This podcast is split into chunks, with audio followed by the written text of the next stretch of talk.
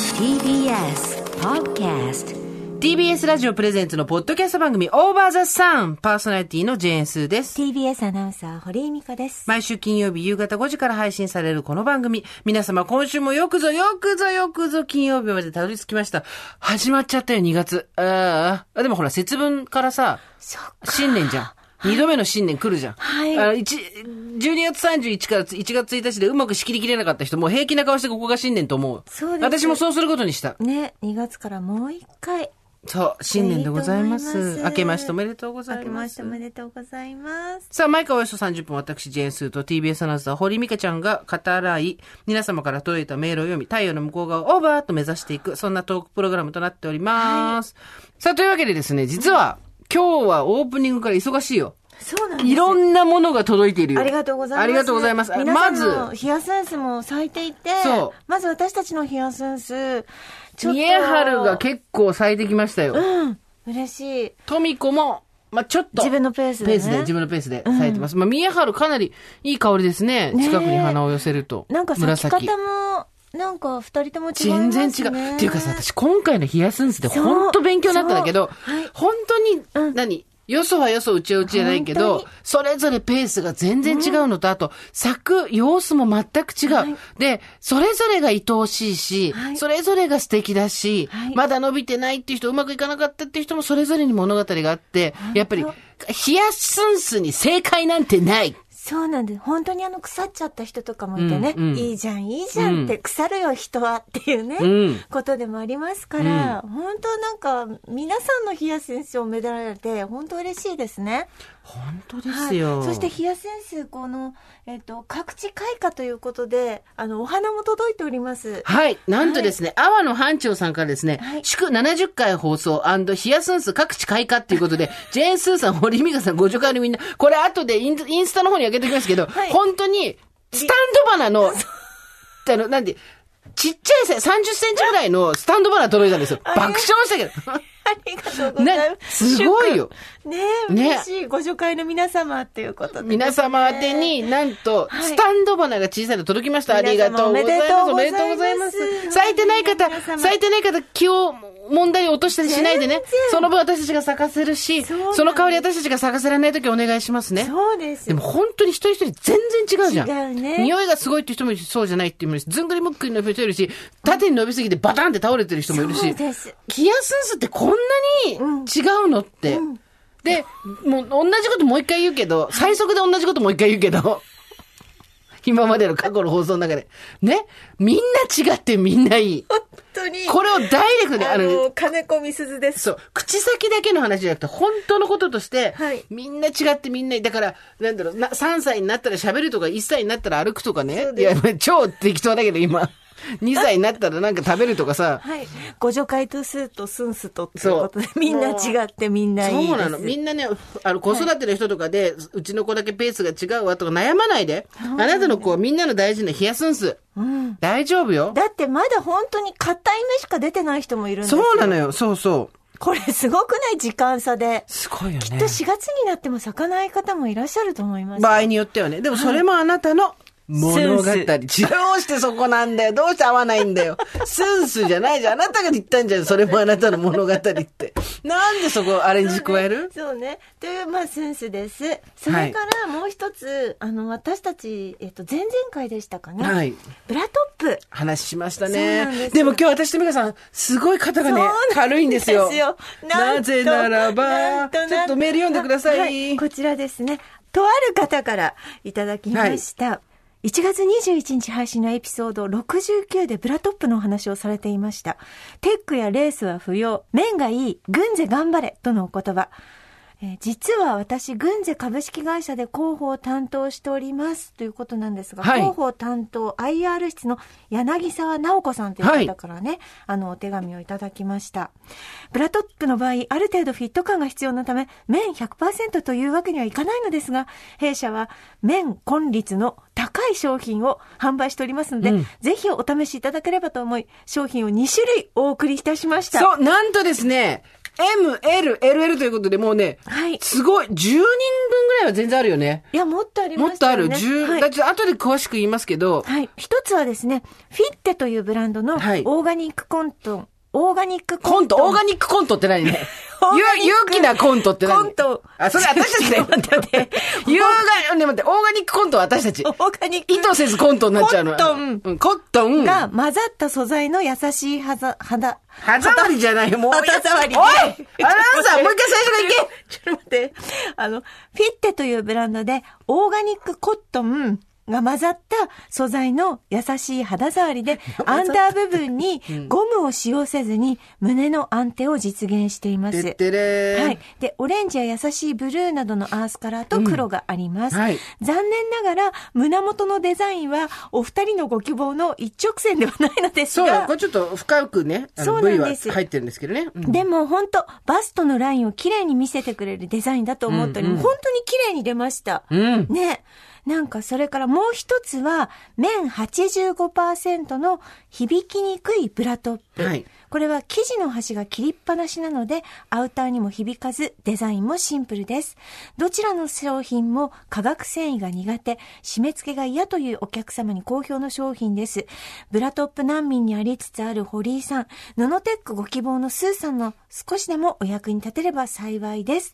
ぜひご試着くださいということで、本当に20着ぐらいいただいたんですけれども、はいはいあの、私たち、あの、今、一着使用させていただきまして、本当に、紐が肩に乗ってるって気がつかないぐらい自然に、私たち今ね、フィッテの方をやってるんですよ。はいこれね、ちょっとびっくりしたんですよまあ正直 V テックだ。はい布テック一直線ではないから、はいまあおっぱいかなり大きめって人には、ちょっと、フランソワーズこぼれシャンかもし れない。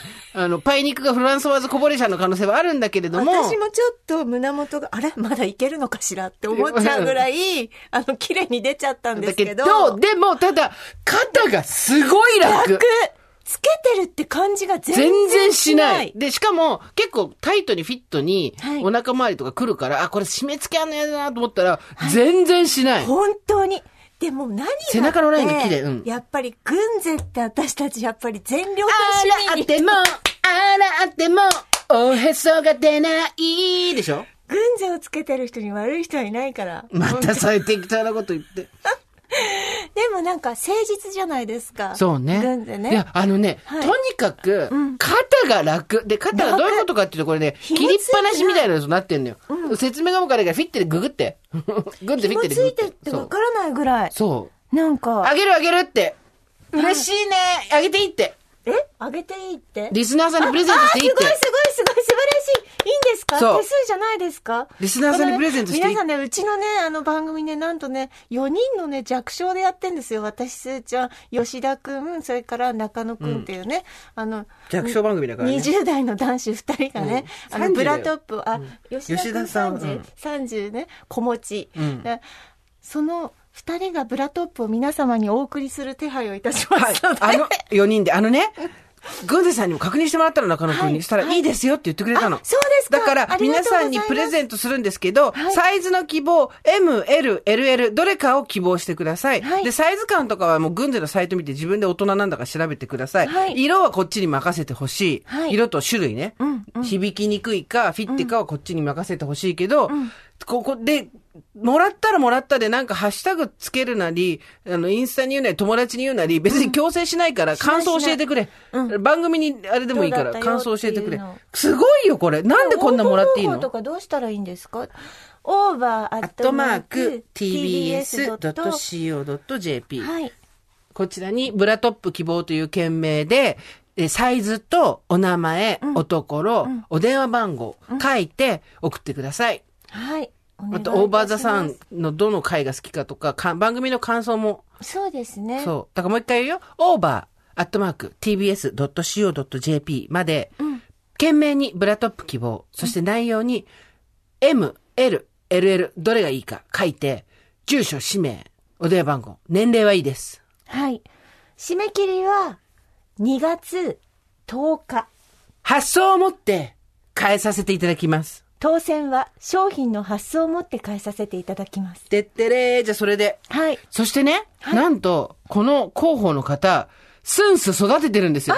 すごでい。写真もつけてくれて、はいだからドリスナーなんですよ。あ、そっか。ありがとうございます嬉しです。ありがとうございます。あの、軍勢さんのブラトップ。あらあっても、あらあっても、 ごお紹へ介でねそが出ない。ご紹介でこれわかるの、分けますそう、世代で。はいでも、あの、響きにくいのも悪いけど、私たち1枚ずつもらうから、あとは、まあ、本当に皆様からもいろいろといろんなものを送られてくるんですよいただきましてありがとうございますありがとうございます。そうそう、リスナーさんからアクセサリー送られてきたり、ヘアバンド送られてきたりあとりかがねと、うございます。あのーあとは、ハンガープリントが送られてきたりとか、毎回いつもいただいております。ありがとうございます。あと、本当にセンス咲いたハッシュタグで皆さん開けてくださっているはいインスタもストーリーに上げてるんですけれども、はいちょっと手作業でやってるものです そかりゃら、そうだうんまだあの、で、1日にあれストーリーって100、100個しか載らないので、うんあそうなんだちょっと載ってない人、まだ載ってないよって、あの、思う方、時期乗る、乗ります。はい。予定ですし心配しないで。うんあと、あ、どうしても乗らないってんだったら、しつこくちょっと上げていただければ、こちら 。でそんなに上がりたあのい人い見つけ出しるますのでねそんはい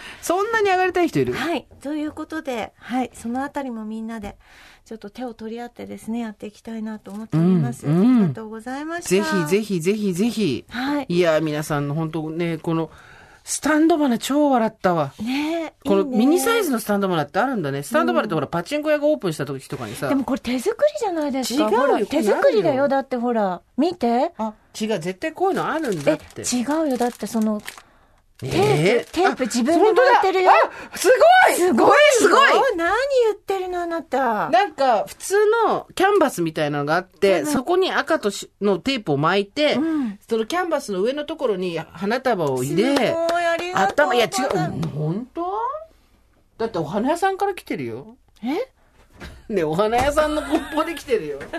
ねあ、こういうのが今グッズであるの 卓上花は組み立てのお願い、お願いって、具の支援のさんが書いてあるから違うよだって自分で作られたんじゃないんです違うよでもそれにしてもすごい考えた人すごいな。えー、すごい。天才だねあ素敵素敵。うんねえありがとうござあいりがます。とう。納品書入ってるから。納品書入ってるから。すいません。すい阿まの班長さんありがとうございます。ありがとうございます本当にねえ皆さんのおかげで番組やっておりますもう本せ当ん。に。はい。そしてもう一個聞かせてもらっていいですか何毎週楽しみに拝聴しております。ということで、この方お名前ないかしら。おばさんネームあった。食欲が止まらないです。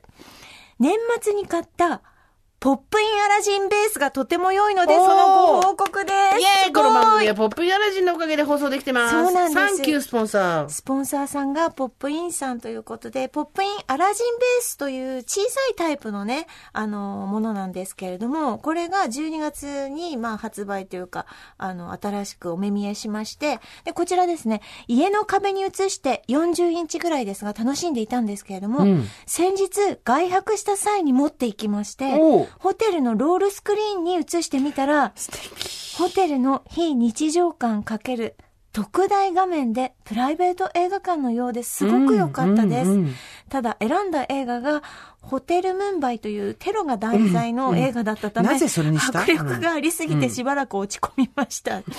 ともあれ、アラジンベースはこっくりしたオレンジ色がおしゃれでとても気に入っています。ということで、本当にあの、ポップインさん、スポンサーさんになってくださったのにもかかわらず、私たちがこのなんか10回に1回思い出したかのように、当だあよの、言ってしまって申し訳ないんですけれども、でもそれを温かく見守ってくださるポップインさん、ありがとうございます。好き勝手なことばっかり言ってんのにね。いや、でもなんか。人の温かさに触れてるよ、この番組やってると。本当ですポップインさんでなんか一人で映画見てる時間本当に至福ですよ私本も当ですかはいみんなそうやって幸せをかみしめてるんですよ。そう毎なん日です毎日。ありがとうございます日常なんて、ほっといたらカッサカサだからね。そうですねどうやってそれを彩っていくかっていうのが、うん人生で一番大きなテーマかもしれないね。そうで。すね本当に。はい毎日、カサカサしてるあ私ね、うんあのー私はだからあのあなたが、えっ、と何でしたっけまずは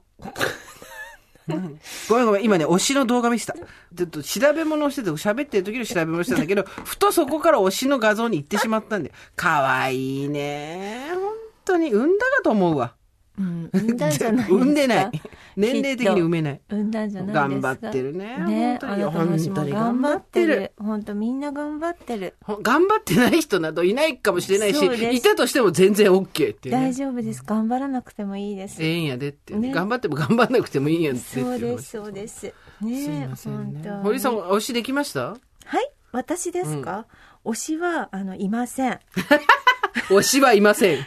私に推しはいません推しなどおらぬ。そうです私に推しはいまうせん、ん。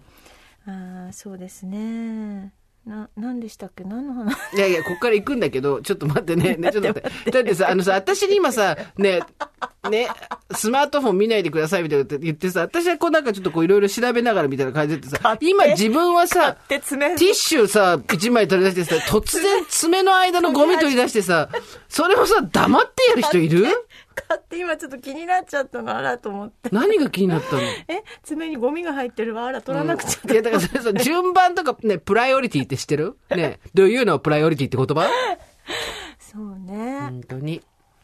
まあね、またね、世の中外出づらい時期になってきましたけど、はいはいそんな時に皆さんとおシェアしたいの。あはいパッと、はい一発かましたいこと。あそうでしたメールたくさんいただきました。ありがとうございます。は一つずつ読んでいきましょありがと。うかうおござ願いしますえ。ーと干し芋パラダイスさんです。スーさん、ミカさん、おはこんばんちは。私は派手にドバイで豪遊したい です。わかりやすくていいね。ドープね、ちょっと 待って。ドバイ、私たちの中でさ、概念としてのドバイ、どもうこ行ったなんのかこういうちょっと頭の悪いやつがいい。そうそうそうそう。ひどい、失礼なこと言った。でも、謝りますこういうでもいやいや褒め言葉ですこういう褒め言葉、えげつないのがいいです。やっぱさ、あれだよね。はいあのさ、私たちの親の、頭がいいっていうね、の親の世代だとさ、ハワイじゃん。ハワイで豪遊じゃん。そうなんですもうちょっと時ドバイだかドバら。イなんですとによかく3文字のカタカナだから。ドバイ、行ったこともないし、ドバイ行ったことある人も聞いたことないけど、ドバイ。黄金の、あの、お風呂があるらしいですよえ。それホテルが全室、 金色のお風呂。ええあ、これもなんかちょっと聞いた話ですけどね、行った人から。もう、ドバイ、で、ドバイでどう豪遊すんのドバイです。私は最近ツイッターやサイトの隅に出る広告に憂鬱になり、うん。あえて豪華海外旅行や高級ブランドなどのプロモーションをクリックして、景気の良さそうな広告が回ってくるようにしております。あ、いいと思います。すごい、天才じゃない、それ。わざと、買わないけど、景気のいい広告を、あの、あれでしょえっ、と、なんていうんだっけ、それ、アナスタシアじゃなくて、えっ、と、ほら、なんだっけあアルゴリズム。アルゴリズムを誘導するんでしょはいはい。そうです。天才じゃん。うんそうです、そうです。あと、不動産サイトで高い順にして物件を見ると、その後広告でオークションやどでかい一軒家が出てきて楽しいです。2022年になり、今年は景気よく行きたいぜという思いから、普段は買わないような派手なオレンジ色の財布も新調いたしました。あ、ーでも頭いいですね。それは素晴らしいと思います。その、身の回りに出てくる広告をちょっとリッチにするっていうことですね。それはすっごく賢いライフハックだと思う。いいと思いますだってさ、本当ほっといたらさ、はいすごい辛い広告ばっかりじゃん、確かに今来んのって。はい。私ね、あの、先週サザビーズのオークションしたいってはい言はっいてはい話題が出たじゃないですか。だからサザビーズって今、稼働してんのかなと思っはて、いはいここののね。ご時世でねうんご時世で。うんだからしっかり稼働してて、ちょっと、あの、覗いてみたんでうすんよ。うん、インターネット的なとこそろうからでの。す、うんそしてやっぱアンディ・オーホールのがなんか何億とかではい。売られてたりもするし、あとフィレンツェのね、うん皿フィレンツェの皿、ざっくりくるね。フィレンツェの皿ってそれあれ、大田区の皿みたいな言い方だよね。大丈夫そういうがざっくりでね。フィレンツェのドアノブみたいなやつが、なんだそれ。う んなんかライオンのガンガンってやつとかが、はいはいはいやっぱね、あのね、300万とか400万、ちょっと手、ま、なんてい手うがの届かないだ。てか、奥に比べたらまあ手頃な価格で、まあ、そうねうんうんうん買ったり売ったりしてるんです手よ。が届くドアノブって当たり前だよってね。そしたらやっぱり、それずっと私もう3時間ぐらい見てたん ですけど、うん。いろんなのがあるから、うんうんそしたらやっぱり広告がそうなってきました。最高です。すごいですね。すごいよ。なんかあの、画廊の広告とかが出てくるようになりました。あー私もね、あの、ミカちゃんとほら、ヒョウ柄のワンピース買おうとかさ、はいはいインスタ見てたじゃん。さその後やっぱり、派手な服の宣伝ばっかりが出てくるよう やになっ。ってぱそうですよね。そうそう。いやでもそのサザビーズのサイトを見てるときはやっぱほら心理戦だからそのオークション自あー体そっはかそっか。あとやっぱ贋作みたいなのとかをこうチそェうだッよね。クしたりとそうだよか、ね。あのなかなか目が超えましたよね私たち、かやしないけどサザビーズのこと何も知らないんだよでサザビーズのなんかあのインタビュー記事なんかこう、ココピーみたいのがあって「サザビーズは全ての人に開かれています」だから開かれていや開けないなんで開かれてそんなこと言うんだよってそんなうんはい思って見てましたなるほどですね。じゃあ次の人いきます。はいささみかさん、おはこんばんちは、金曜日の配信心待ちにして日々子育てに奮闘している36さん、えー、ペンギンさんです。メールテーマのパーッとやりたいことですが、それは結婚式への出席です。私自身は7年前に結婚して以来、体のたるみやお肌の衰えなど、とてもじゃないけどドレスなどまとえる状態にはないんですが、かっこ、昨日鏡で背中を見たら、笹かまぼこにそっくりでした。 背中のさ、へこんだところラインは多分あるんだよ。わかるへこんだところのラインはあるんだけど、笹かまぼこの真ん中のさ、ラインさ。でちょっと曲がってて、周りがそうシワシワシワっていうか、ちょっとこう、あの、ちょっとやセルライトみたいなのがピヨピヨピヨってきてんだろうね。でちょっと焼き目があるんだよわおなんで真っ白じゃないんだよ笹かまぼこの背中やばいな。私は油粘土だけど。網目ついてんだそうよあなたの背中は何っていうね。で、2020年に実の兄、そして大学時代の友達2人が結婚しました。7年前に私の結婚式にも出席してもらっていたので、いつか兄や友達の結婚式には出席するんだと、当時から楽しみにしていました。しかしこのコロナ禍、東京に住む兄、そして他県に住む友達らは皆結婚式を行わず、写真のみで済ませることとなりました。大学時代の友達は皆他県に住んでおり、コロナ禍以降一度も会えていません。もちろん本人たちの希望が一番なのですが、やはり華やかな披露宴会場の円卓で、着飾った旧友たちとおしゃれな食事を囲んで昔話をしたり、新郎新婦の幸せそうな姿を見たかったなというのが正直な気持ち。結婚祝いも友達5人で LINE グループで話し合ってネットで注文。うち祝いも郵送と形式的なものに終わりました。仕方のないこととはいえとても寂しいです。メールテーマのお金をドーンとかけてやってみないこととは少し違いますが、私なりのパーッとやってみたいことでした。やっぱ円卓文化が消えたからね結婚式で参加して円卓で囲みたいね。うん円卓円卓って昔いい時代だったねあれね中華中と華かもでゴロゴロさ、回してさ。 いやー、円卓。円卓ってないねてかやっぱ最近100人ぐらいの、うんなんかさ、ライブに行くのとかよりちょっとさ、うんヒヤッとするよね。そうですねなんでだろう変わんないはずなのに。多分2時間以上同じ席に座って、私このこういう状態になるもうちょっと前のコロナの時に、やっぱ円卓のちょっとしたディナーショーじゃないショーみたいなのに行ったんですけど、はいはいやっぱこうなんか放射線状にあそあ、うん。こう板がパーテーションうんパーテーションが透明な板が置いてあって、うんうんすごいなんか息苦しかったですそうだよね、両円側卓ね。なんだけど、うんうんそう刑務所のあれみたいだもん、電話みたいだもんね。そうなのそうなのいやー、結婚式行きたいね。もう私たちの年になるとほとんどないっていうのもあるけど、でも、うん確かにこの2、行きたい3ね年で結婚した人いたもんね。ね式やんなかったね、みんなね。ねやってた人もいるんだろうけ胴ど、ま上あ、げとかしたりしてたよね昔ね胴上げとかね、そもそも結婚式、どんな結婚式やったんですか新高輪プリンスですか赤坂プリンずわ赤プリン恥ずかしい今はもうなき今はもう、あ赤、で、私まさか赤プリじゃないだろうなと思って新高輪って言ったんですけど、赤プリでやったんですかはいど真ん中だね。はいすごい、ド直球、赤プリはでい、何人ぐらい来たんですか、あでもそんなあの560人だったと思本い当まはすじゃあちっちゃいあれだったんだ。はいはいそっかそっかそっか。そんなに呼びませんでしたそれで、はいでまあ上の方にこうホテルのお部屋があるのでそことなんかファミリールームみたいなね、はいはいはあい。のたくさんうんの人たちが泊まれる、うん。あのお部屋があったので、そこでこう親戚たちがみんなこう泊まってね泊まってっていう感じでしたねそうなんだよね。あの、うんご親戚の方が出てくるってことになると、やっぱホテルでやるのが一番はいはい安全だしね、安心だもんええね。そうですねお父さんんお母さんありがとうございましたって涙流しながらそうです。お色直ししたんですかお色直しもしましたよどんな、どんなお色直しの、あの、 ドレス着たんですえか別にえ別にでもなんかあの私がしれっとしてて、まあ、なんかすごい大変だったからこう、うん。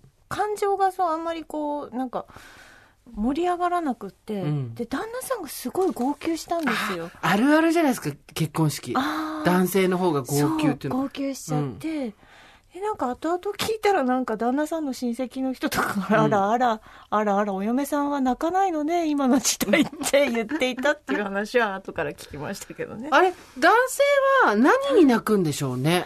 なんでしょうね。まあ女性の場合、何に泣くかって言ったらお父さんお母さんありがとうみたいなことなわけじゃないですか。で、まあ多分男性もそれはあるんだと思うんですけど、まあ、おおよその人が男性の名字を名乗ることが多い。うん。私はちょっとイラッとするけど、みたいなのがある中で、女性がその今まで生まれ育った家から出ていくっていうようなニュアンスを持つことで泣くっていうのはわかるんですよ。うん。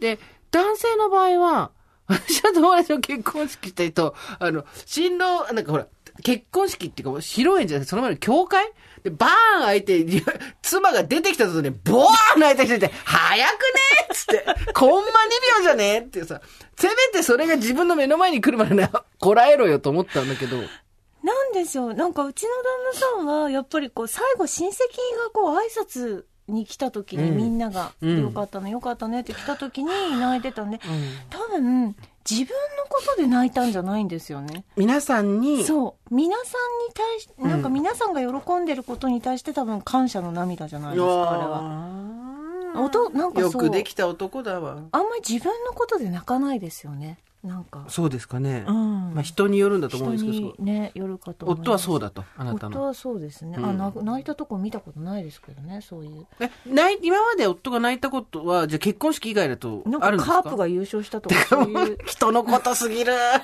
人のことすぎ自る。分のこととかでは一切泣かない、私のことでも泣かない、うん家族のことでもうん泣かない、うん普通にゲーム見て感動したとかなんかあのドラマ映見て画とか、うん映画見て感動して涙出るうとんなんかアピールしてきます ね、俺ねほらほら感俺泣いて動るして泣いてるみたいな、ね、 よく言いますけどもねそっか、じゃあ基本的には、結婚式はオーソドックスにやった派ですね。そうですねでもね、うんオーソドックスな結婚式っていいんだよ、あれ。はい私、はい友達が、えっと、20代で結婚して友達の結婚式とかバンバン出て、まあ、30過ぎて何個か出て、うん言われたの。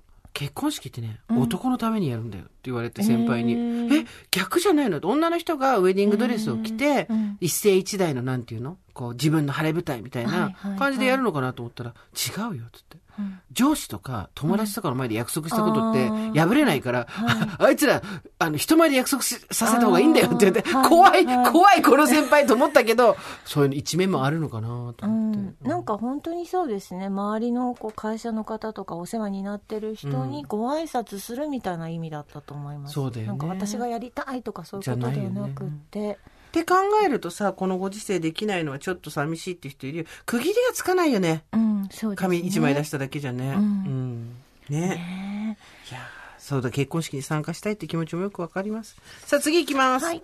スーさん、ミカさん、おはこんばんちはあ。ポッドキャストネーム、冬は160デニールです。ああ、いいですね。タイツですね。派手に一発やりたいことと聞いてすぐ思い浮かんだのが、マツケンサンバを大勢で踊りたい です。密です、密です。ちょうど昨年末からマツケンサンバをテレビでやたら見かけるようになり、そうね。ああ、今こそこういうゴージャスで意味があるのかないのかわからない、ただただ気分だけが上がっていく舞を踊る時だよね、と夫と話しておりました。5歳と2歳の息子たちも楽しそうに踊っております。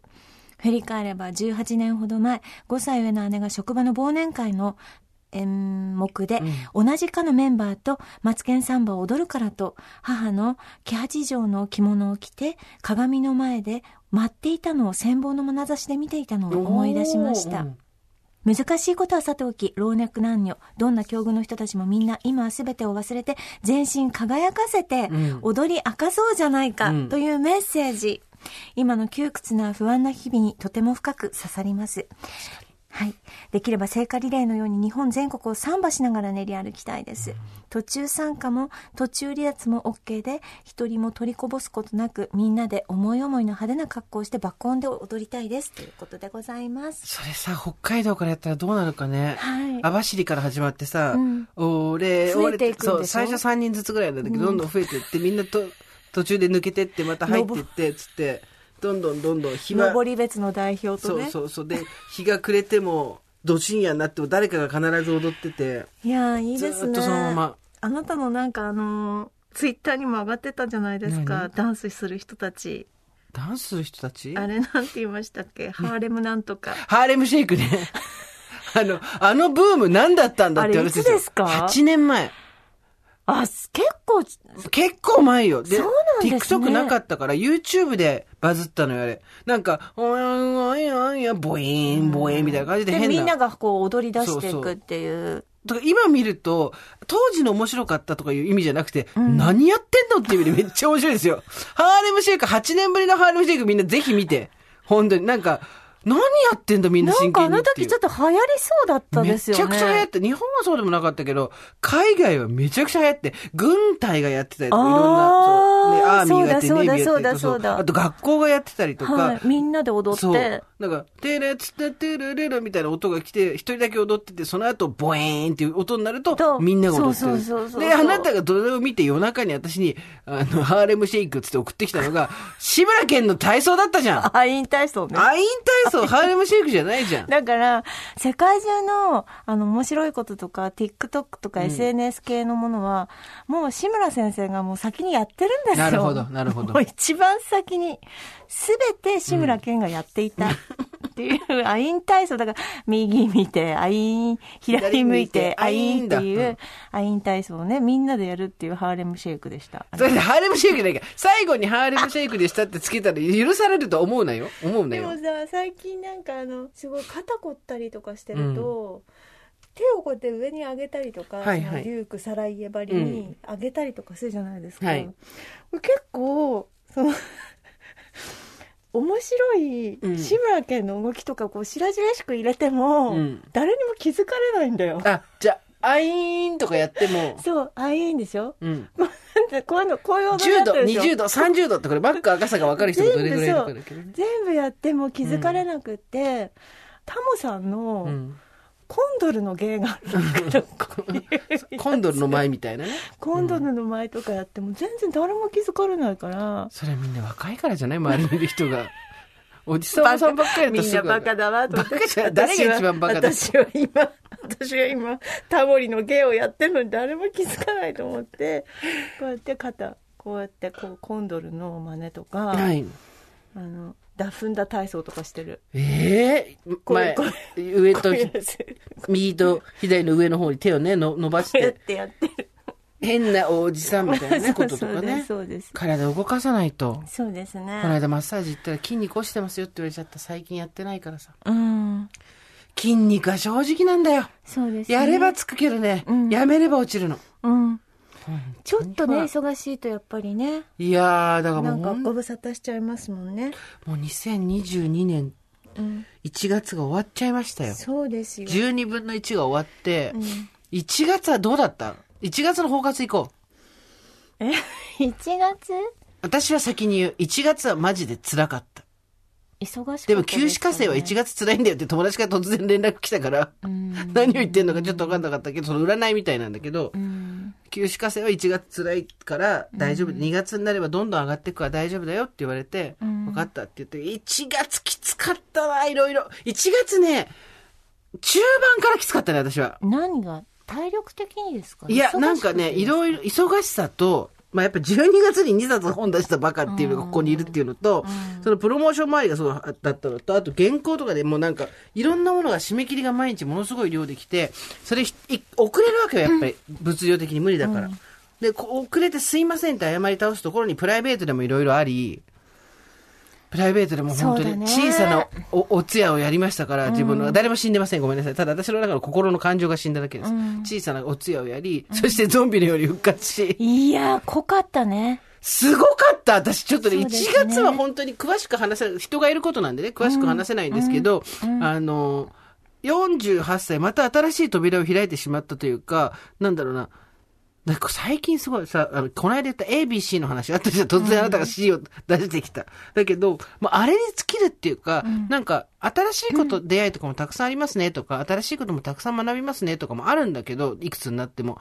本当に最近思うのは、過去やってない方の役を同じ芝居をやるっていうさ、この間まではジュリアス・シーザーだったけど、今回はカエサルですみたいな感じで、あ、この間まで私が見えてた景色の反対があって、こうなってたんだっていう。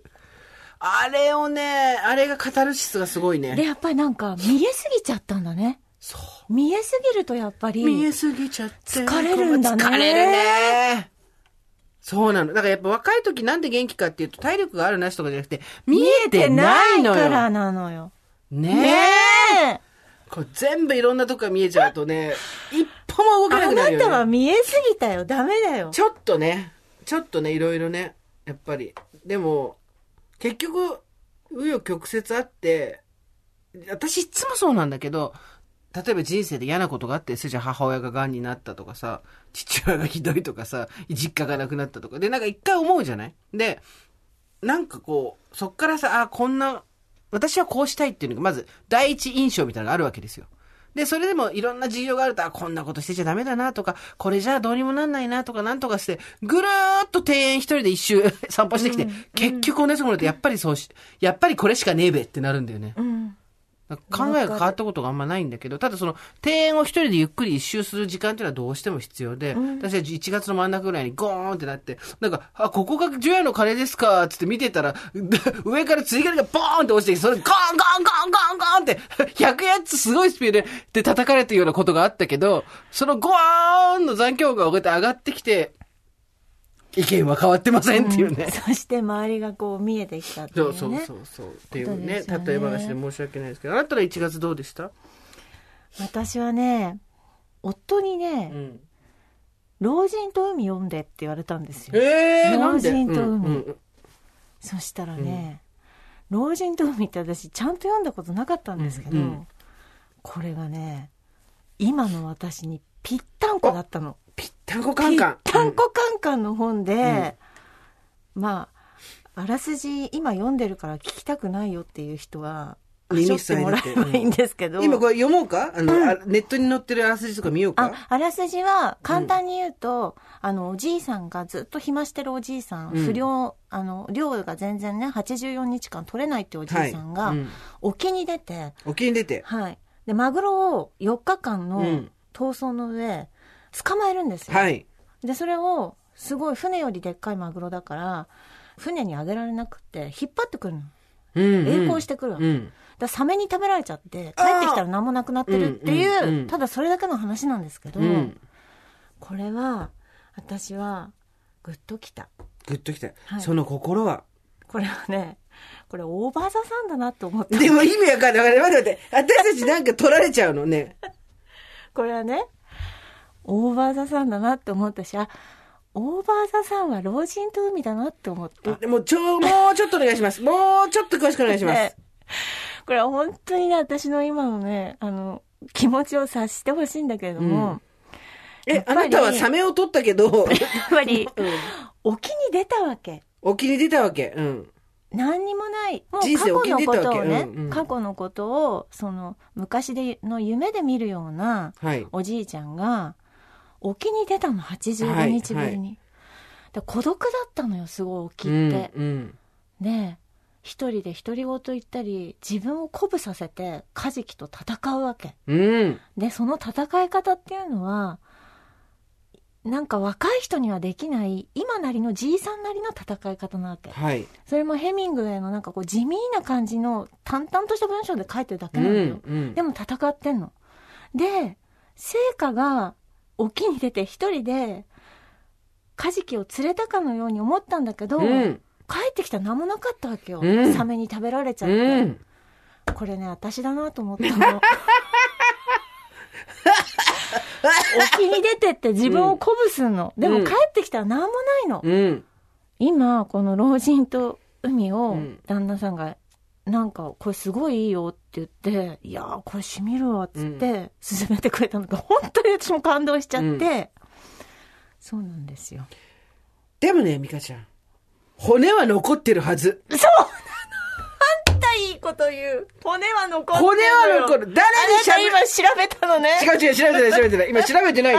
今、あ推しの写真見てただけで。なんだよ、それ。あのね、骨は残っ骨てるとは思う。残る。あなた読んだことあるんですか。ないで すす。どういうことあすごい。ないです。さすが作家。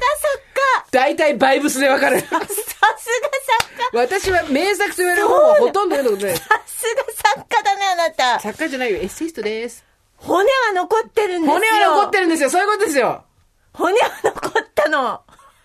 骨は残るってことが大事なんですよ。骨骨ロック世代の私たちとしては。で、じいさんは、骨は残ったことに対してもうん別に骨が残ったからとか、うん食べられちゃったなとか、何も思わないんです。うんただ自分が行ってきた帰ってきたっていうただそれだけのことうをん感じてるわけ、うんうんだからああいい文章だなと思ってこれは世界中の人に読んでほしいと思ったみんな読んでるわ。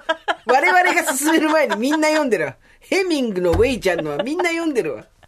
老人ともう海。課題図書。大和田さん課題図書。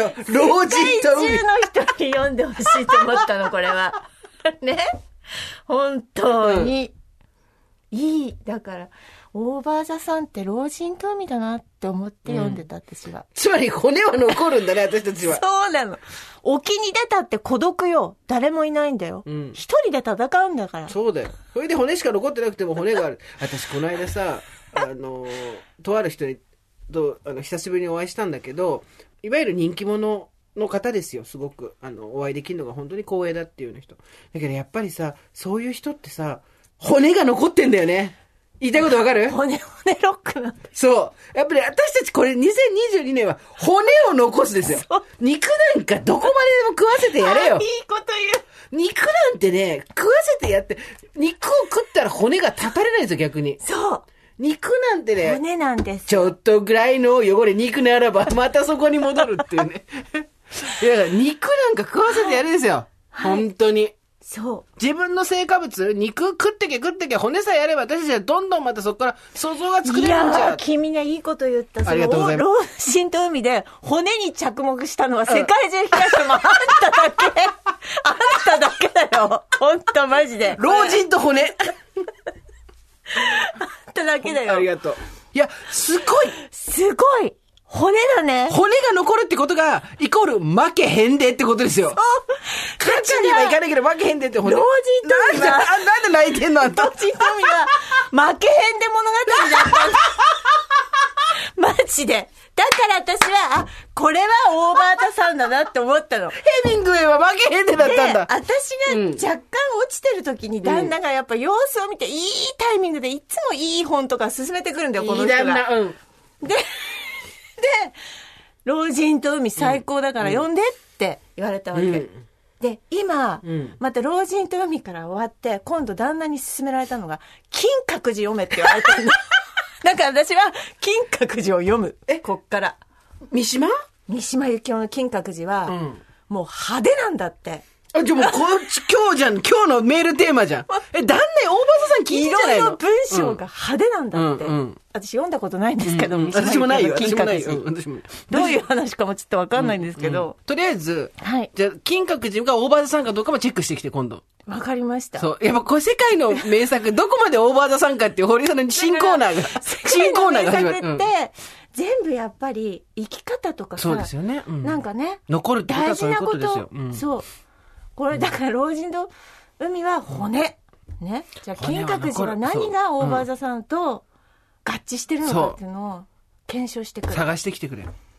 わかりましじゃあ、たあの、老人と海読んだことある人は、ちょっと、あ老人と海読んだことある人と金閣寺読んだことある人はですね、お手紙ください。あの、オーバーザさんの方まで、オーバーアットマーク tbs.co.jp までですね、えっと、雑多な感想だけ送ってください。骨なのかっていう。そうあれポロロンじゃないよね。音消してよ。ポロロンじゃないよ ね。ねえ。ごめんなさいあなんか誰かにフォローされたあら、で、そん、そんな通知は、ほっときなさい。そうなんですよねまあそんなことでえー、いただいております。京都府21歳男性、ラジオネームみかちゃんさんです。先生みかさん、こんにちは。初めてメール差し上げます。みかちゃんと申します。先々週からこの番組を聞き始め、以来毎日の楽しみとなっています。ありがとうございます。私の派手に一発やりたいことは、数十人規模の飲み会です。うわ、大学生今これできないの超かわいそう。下戸の私でもやった。参加したことがある。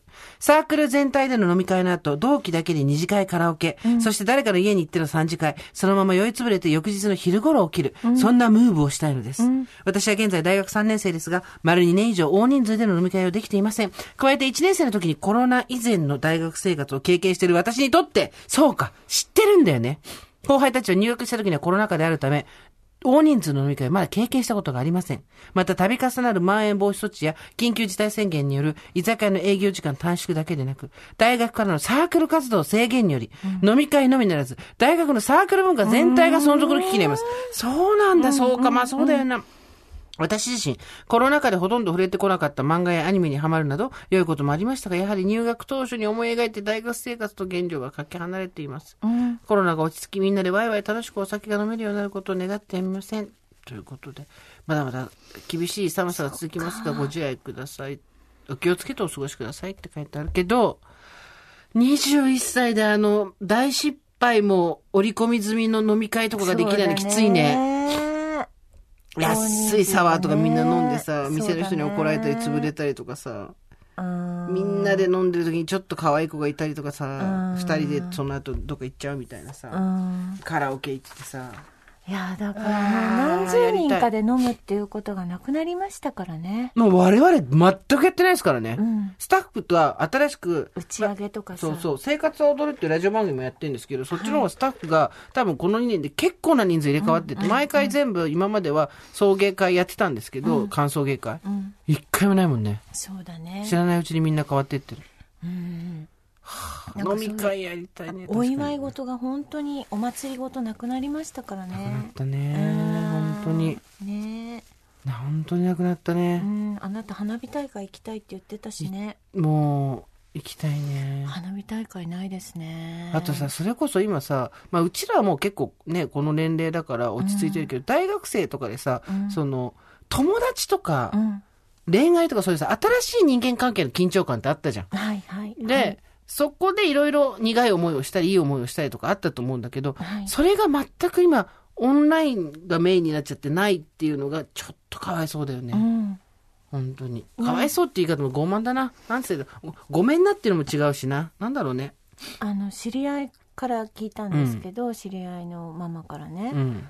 なんか山岳部に入ったんですけど、 山登れ登れなへいんから、うんまあ一時期登れてたのかな、うんでも1年生で入って山好きうでん入ったんだけど、ずーっとリモートで命綱の結び方の練習してたって言ってていつ使うんだ、その命綱そうねそう圧巻だったっていう話を聞きました、うんみんなでねみんなで命綱に詳しい先輩が紐をやって、自分みんなでこう紐をこうやって ズームでね。湯わいてるっうんていう、はいそういうの、すごい山岳部だなっていうねそうだね実地訓練がないっていうですねそうねうん。すごい世の中になっちゃったよね。ねいやそっか大学生もかわいそうだね今私大学生だったら結構こう、へこむなまあなんかそういう苦手な子にとってはさ、うん、そうなまのあいよ。い側面もあるんだけどねなそうなのよんかそういうのでちょっと辛い思いしたりもしたじゃない、うんうんやっぱりわかる私もなかなか中に入れない時はやっぱり、うんうんうんあみんな盛り上がっちゃってて東京の人たちがみたいな思ってたから、それはねそう。まあいい面もあります良かったなっていう人もいれば、まあ残念だなっていう人がいるっていうのは、どの事態が起こってもそうなんですけれども、うんまあそんな東京の人のについて思う、美香さんに来てますよ。あ、はい。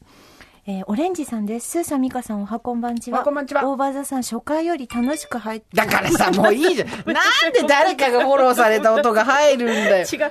赤井秀和さんのうんお嫁さん、恵子さんのツイッターが入りましただからそれ、ね、音消しといてよ。消します。えっと、スーさん、ミカさん、おはこんばんちは。おはこんばんちはオーバーザさん、初回より楽しく拝聴しております。ありがとうございます。皆さんと同世代、年女のオレンジと申します。どうも。派手に一発やりたいことは、持ち投げです。もち鍋持ち投げ。もち投げ東京人のスーさんには馴染みがないかもですが、秋田生まれの美香さんでしたらご存知かも。新築の胸上げの際に近隣の方にお餅やお菓子を投げて祝う行事のことです。そうなんです。新築工事中の2階の足場からお餅やスナック菓子、インスタントラーメンなどが投げられ、集まった人たちからが狂気乱舞しながらそれを拾うというイベントです。時々酒一升や米5キロなど書かれた当たりくじの木札が入ったりもします。空からお菓子や餅が降ってくるのは、子供だけでなく大人にとっても極上のエンターテインメントでしたあの心躍る体験を皆さんと共有したいですということでやったことあるもちろんですよ本当上がってね近所っていうか村の人たちがうんうんうんこう集まってくるんですけど、うんうんその人たちに向けて、うんそうなんです餅とか投げるのお米を袋に詰めたやつとうかん。を投げるんですよ、へえ。はいで、みんなわーって取りに行って。そうですあのうちで胸上げがあるぞって言うと行ってもらうんですよ、そう楽しいですよやってみたい。ねないですかそういう祭りごとはあなたの、あなたの地域はなんかそういうのなかったんですか祭りみたいな行事。普通に秋になると秋祭りで町内会の人が、あの、出汁を出してくれて、おみこしを誰か無理やり担がされて、文京区ですかそう、文京区。と東京なんてそんなもんよ。あ、でもみこしは担いだんですね。まあ子供の頃にちょっとなんか担がせてもらうっていう町内会でっていうだけだからさ、あの、浅草のあの、浅草寺みたいな、千社祭りみたいなああいう感じじゃないですよ。あんなすごいじゃないですけど、うん。でもなんかその、その地域特有の祭りみたいなの一個もないから、ないですね。結構それが寂しいっちゃ寂しいよね。ななんか私あの東京に来てやっぱり感動したのが、うん出初め式をはいはいはい。出初め式とかあとどんど焼きってなかったんですようんどんど焼うん。き、うん。秋田の方ではい。あのどんど焼きってなんだっけどんど焼きってだから正月飾りとかを燃やすのはいはいはいそれをうちの、うん、今住んでるところの地域や公園にそのどんど焼き。そうそうんそのとなんと日になるとちょっとこう持ってきてね。うん。高うくん木が積まれて小枝が積まれてて、そこにみんながやってこう火がメラメラ燃えるんですけど、はいはい。で最高ですよなんかあの最高のお祓いになるんです気持ちもこうやっぱり火を火を見てるとわかる。火火と水なの火と水、また来ました。私たちね、今年はね、いろいろね、スピってくから。 私はだから最高の私出初め式で大量の放射水を浴びた時があっおーてでどんど焼きをした年があって水と火じゃない。水と火で最高の年があったんですよそれ今年も持ってこうよ。 あ、あれだね、私はやっぱりその、アキンドの子だからえ、えええええあああのーそうねいつも言ってる大鳥神社。でもさ、うんこの間、なんか、その、占いみたいなことができる人に、はい全然その裏に行ったんじゃなくて、たまたま同席した時にそういうのできる人みたいな感じで、うんうんえ、ど、私どんな感じですかって言ったら、仕事運はすごいですって言われて、やっぱり勤勉に、ずっと中学から商売繁盛、商売繁盛ってやってると、そこだけは強化されてくんだなとす思っごて。いねだからなんか裏切らないんですねやっぱりこうびっくりしました。そうなんですね仕事運が、ほら、運じゃん、それって。うんうん運ってことは、運が向いてきますようにってやってきたってことで考えると、一番真面目にやってきたのは、うん大鳥神社だから、うんお商売繁盛商売繁盛、商売繁盛っつって、うんそれそれそれそれってだけだから、んなるほどね、もっとラブとかそういうのに行けばよかったなと 思って。パワースポットって行ってことある季節して行ってたってのは別。例えば明治神宮とかさ、パワースポットって言われるけど、パワースポットとして行ってないじゃん。ないですねああ、ここってパワースポットだったんだ、みたいな。私もないのよ。はいパワースポット。だから、ここがパワースポットですって言われて、パワースポットに行ったってことがないのよ。でも、あなた占いしてくれた、あそこ、あ豊川稲荷パワースポットなんでしょあそうみたいですねパワースポットって何神社ってことでも滝の前とかそれもパワースあポれットそなれイのオンってことですかなんかそれ、それ、マイナス40。ちょっとさ、グーグルで聞いてみていいパワースポットって何そうかで。パワースポットとは、地球に点在する特別な場のこと。エネルギースポット。エネルギースポット、ウね、ィキペディアではそう言ってる。うん。エネルギまースポえッっト、と、パワースポット。あなたちょっとパワーお願いします。久しぶりに。パワ ーえそっかエネルギースポットねなんか人を癒すとされる水があったり、人に語りかけるとされる岩があったりう、ん磁力を発する断層があったりすると、せ解説されているっていう、うーん世界のパワースポット、癒しと自分回復の旅ガイドっていうのはそうなんだって。パワースポットは、大地の力がみなぎる場所。パワースポット不思議体験も募集しようか。そうですね。ね今回は、聞きたいですよね老人と海読んだことある人、金閣寺読んだことある人、あとパワースポット不思議体験。この3つです。雑だな、この番組。いや、パワースポットって言って、いや、な、パワースポットなんかあるわけないんだもん、そうやってまた商売ついてさ、と思ってたの、ずっと。だけど、まあ、なんていうの、パワースポットっていうタグをつけられるとすごいうさんくさく私は思っちゃったけど、まあその昔からある神社とかお寺とか、あと何、人が集まって気分が良くなる自然の場所とかあるわけじゃん。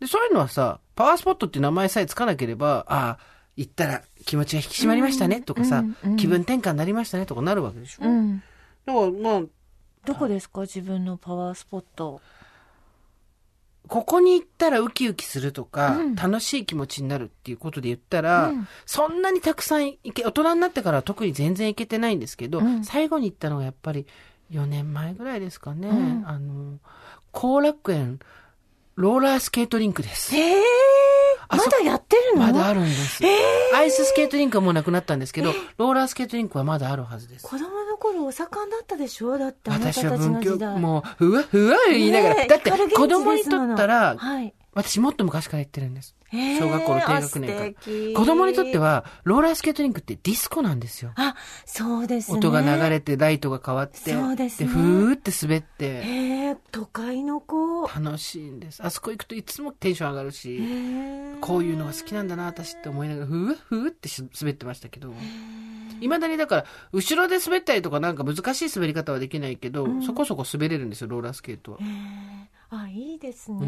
んローラースケート。あなたのパワースポットえ、どこパですワかースポット、テンションが上がると気分転換になるとか、真面目なことで言うと、うん千葉の奥の方に、うん、ロスコっていう人の絵を飾ってうるん、美術館があるんです。はい。そこはいいです。桜とかあっちの方ですかむあの、もっと上の方です。はい。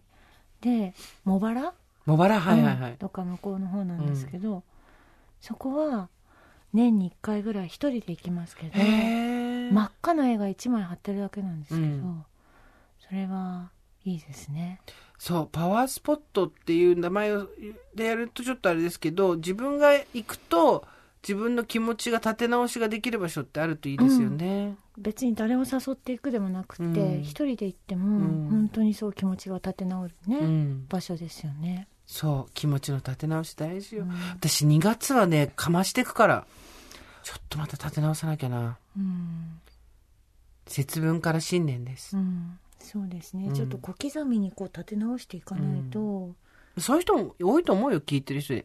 お正月から万々歳で大成功って人あんまいないでしょ。いやーそうですねでもね、骨だけはそうなんです残してこう。はいどんなに肉をしゃぶり尽くされても、はい私たちには骨がある。なんかさ中身読んでないのにさ、んその真相をえぐるってすごいねあなた私こうやって適当に生きてきたの。こうやって知ったかだけで生きてきたの。本当に。読んでないんでしょ読んでない。読んでないのになんでさ一番さ着物その や屋台骨のとこを行ってくるこうやって適当に生きてきたの。素晴らしいです結局だから自分のことが全だ然って信用できない私の。骨なんて一個も言わなかったよね、うん。聞いてないよ。マグロがなくなったって言っただけ、うんうんでも骨は残るって言ったからびっそうそう。くりしちゃってでもヘミングウェイそこが言いたかったわけじゃないでしょ、別に。骨が残る話だったわけじゃないでしょ。骨の意義について語ったのはあなただけだと思いますよだったら心臓でも何でもないじゃん。誰も、 誰も話語ってないことじゃん。なんだよ、そ れ。なんなんだ素よ。晴らしいじゃあそろそろですね、あの、今回はここまでにしておきましょう。はいオーバーザさんでは皆様からのメッセージをお待ちしております送り先は番組メールアドレス over.tbs.co.jp over.tbs.co.jp ですアルファベットは小文字で over ですさあ、というわけでですね、先ほどおえオープニングでお話ししました、軍勢の柳沢さんからいただきました、ブラトップ。もうもう全然つけてるような感じですね。はい肩が楽なフィッテ。そして響きにくい、この2つですけれども、合わせてですね、15名の方にプレゼントいたします。サイズをご希望のサイズ書いて、メールの件名に、ブラトップ希望と書いて、お名前、おところ、電話番号、番組の感想など書いて、あとサイズね、希望サイズ書いて送ってください。軍勢さん、本当に今回ありがとうございました。ありがとうございましたそして番組オリジナルの LINE スタンプ第2弾も好評発売中でございます。もう結構こちらもありがとうございます。売れているそうです。今回体調編ということで、クリエイターズスタンプで TBS ラジオと検索してください。お願いします。インスタではヒアセンスの開花報告がもう続々と届いておりまして、こちらですね、あの皆さん、ハッシュタグ、ヒアセンス最多、最多は漢字になっております。ハッシュタグ、ヒアセンス最多をつけていただければ、番組アカウントのストーリーズでシェアするように努力いたしますので。はいはい。少々お待ちください。はい。それではまた金曜日の夕方5時オーバーザサンドお会いしましょう。ここまでのお相手は、 TBS アナウンサー、堀井美香と、ジェーンスーでした。オーバー。 TBS Podcast